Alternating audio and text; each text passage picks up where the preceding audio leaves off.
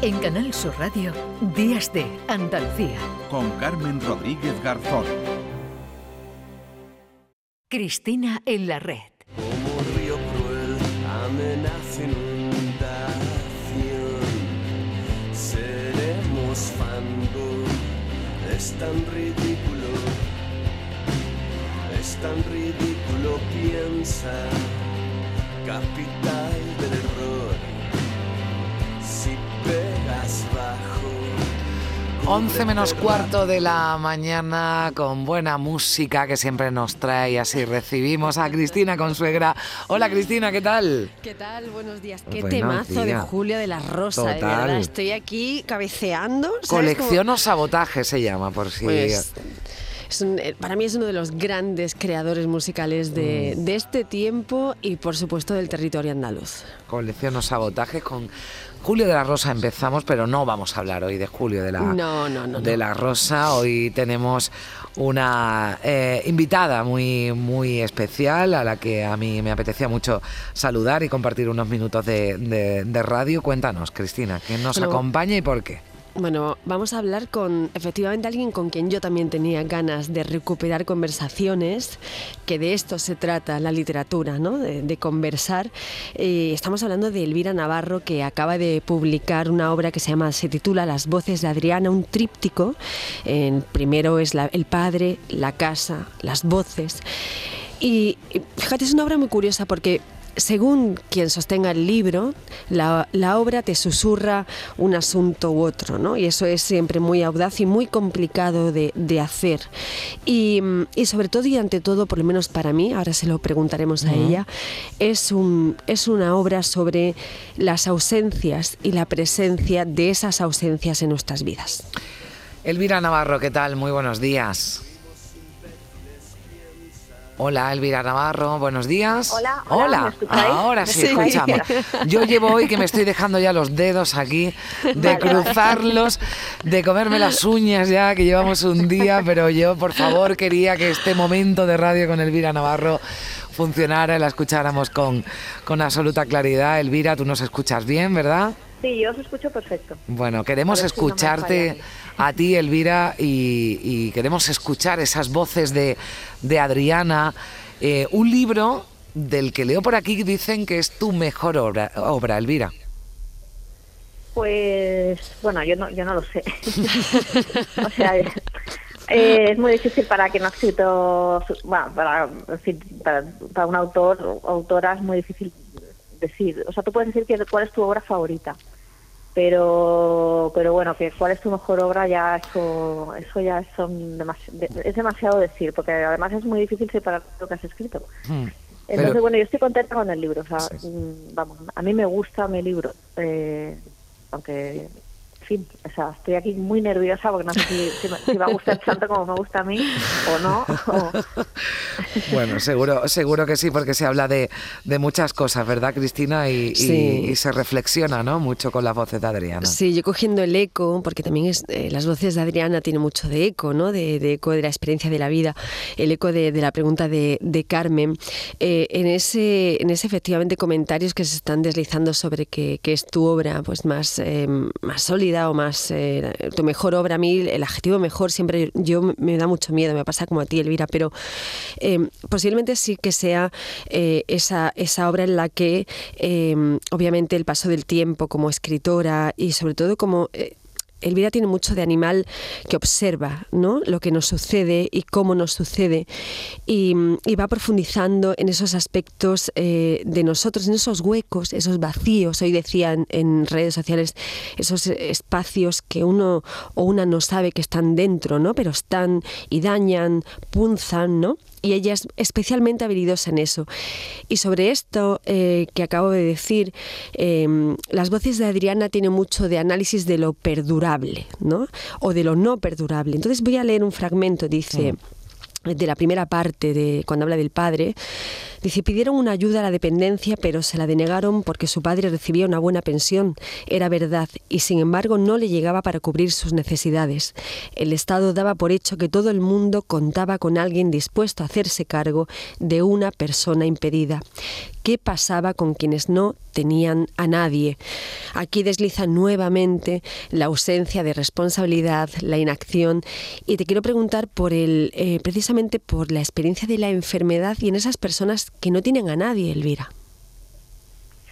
Sí, es, eh, en fin, es, es, un problema muy grave, ¿no? Hmm. Y es un problema muy grave presente y va a ser un problema muy grave, más grave aún, si no ponemos remedio en el futuro porque cada vez más tenemos a, menos, cada vez más contamos con menos redes. O sea, en primer lugar porque eh, pues las mujeres ya no tenemos tantos hijos, eh, pero luego además eh, ese otro tipo de redes, no sé, que pueden ser las amistades o vínculos sólidos, ¿no? O sea, sea, sea con quien sea, dentro fuera familia o, o, o aquella lo que queramos llamar familia, eh, es más difícil tenerlos con el, con el modo de vida actual, ¿no? O sea, porque el sistema tiende a, eh, a destruir esos vínculos, pues porque los trabajos son muy precarios, tenemos que estar de un sitio para otro, no hay tiempo, los vínculos se, se conforman con el tiempo, ¿no? Y, y bueno, o sea, es un problema, es un problema ahora mismo eh, tremendo pero es que va a ser un problema horrible. O sea, yo pienso, no sé si la habéis visto, la película de Soylent Green. Es una película que tiene ya muchísimos años, donde cuando eres, eres ya anciano y, en fin, y ya, ya, ya te han desahuciado, te llevan a, a una especie de como de residencia, pero y en esa residencia te ponen un paisaje muy bonito, te dan una pastillita eh, y, te, y te matan. no sé, o sea, se siente como muy distópico todo, o sea, todo lo que puede ocurrir. ¿Para qué explicarles que en mi hueco pectoral guardo mariposas que no puedo desvelar? Dice Cristina Rosenvige que guarda mariposas, ¿no? En las voces de Adriana, Elvira, eh, hablas de muchas cosas, pero eh, el duelo, ¿no? El duelo que todos, eh, desgraciadamente, sabemos lo que es, el duelo familiar y, cómo se gestiona es, no sé si el hilo conductor, pero sí una parte ¿no? importante de este, de este libro. Pero claro, entiendo que has tenido en cuenta que no todos viven, ¿no? Vivimos igual el duelo, ni se vive igual dependiendo del momento de tu vida, ¿no? En el que se produce o quién sea y en qué circunstancias se produzca la pérdida.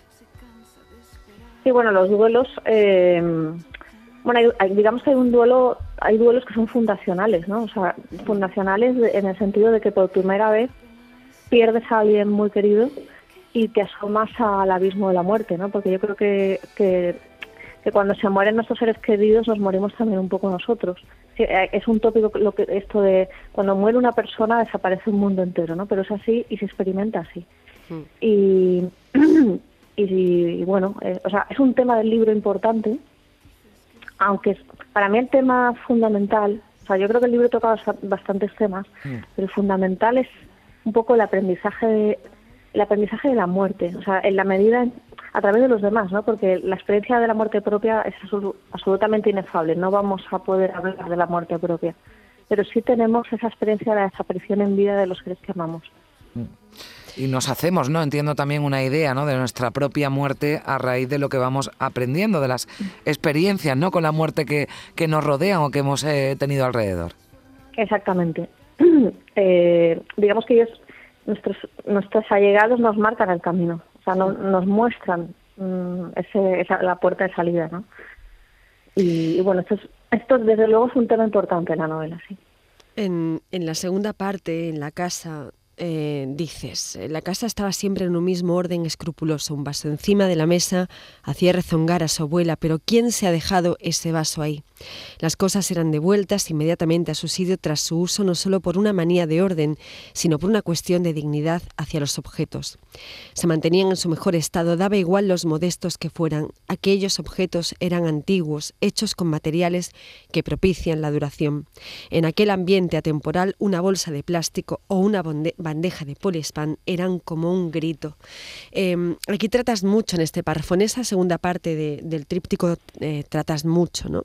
En las ausencias, las presencias, como decíamos antes, em, pero también la dignidad eh, de las vidas que se deslizan a través de aquello que ha costado tanto esfuerzo adquirir, ¿no?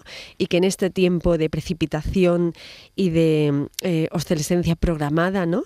Eh, todo se ha perdido y no nos damos cuenta de que cuando eh, despreciamos o sustituimos un objeto, en realidad estamos despreciando la memoria propia y colectiva, ¿no? Exactamente, sí.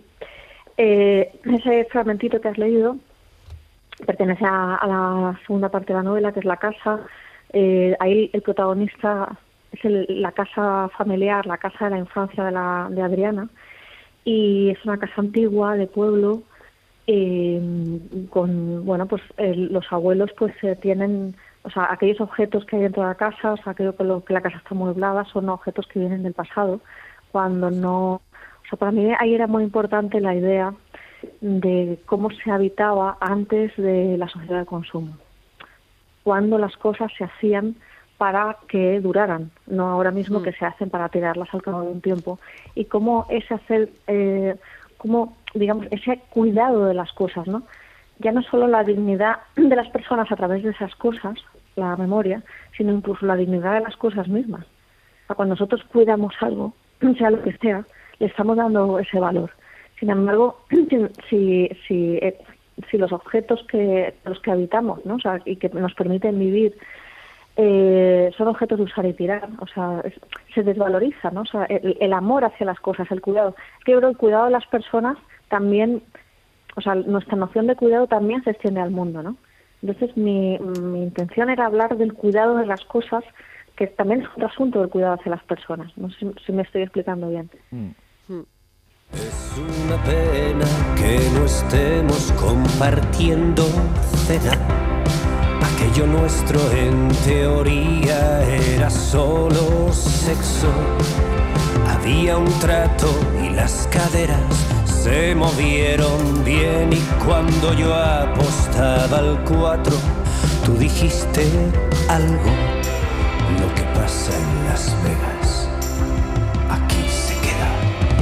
Me estoy ahogando Decías eh, ahora que, las cosas se hacían para durar y en ese, en, ese hacer eh, para perdurar, para durar, eh, otro de los asuntos que deslizas en las voces de Adriana son las relaciones hombre-mujer. ¿no? Hay un fragmento, estaba ahora buscándolo aquí en el estudio, en el que dices que no sabes cómo ese matrimonio ¿no? llegó a salir a perdurar y a salir adelante, pero eran unos códigos de unas relaciones hombre-mujer que ya eh, este pacto, gracias a Dios, ¿no? o a quien sea, se ha roto porque la mujer ya no tiene por qué quedarse en casa y, aguantar, ¿no? Ese verbo tan feo que es el resistir y el aguantar.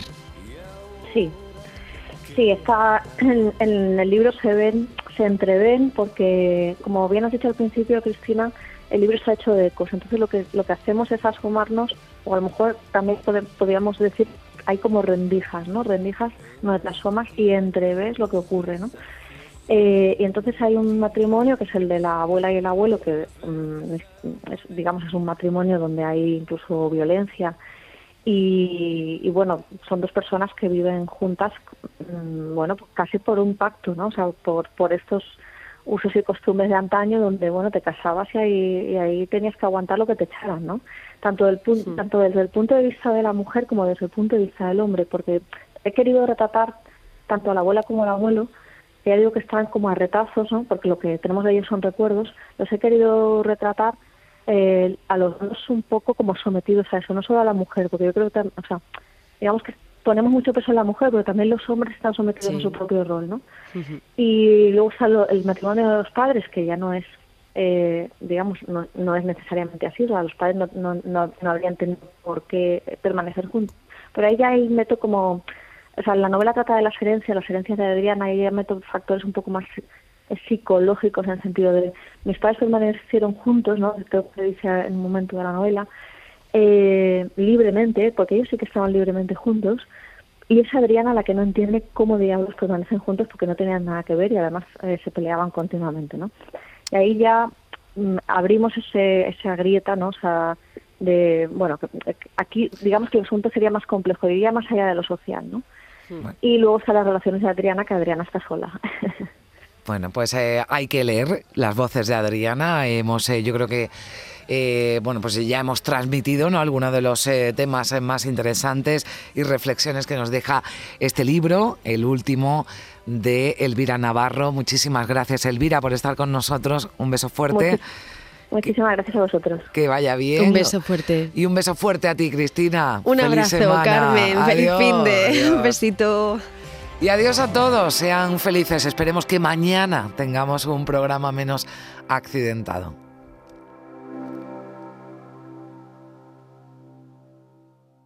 Este programa que acabas de escuchar y todos los que te gustan están siempre en la radio a la carta de Canal Sur. Descárgatelos para escucharlos cuando quieras y donde quieras y con quien quieras. Más Andalucía, más Canal Sur Radio.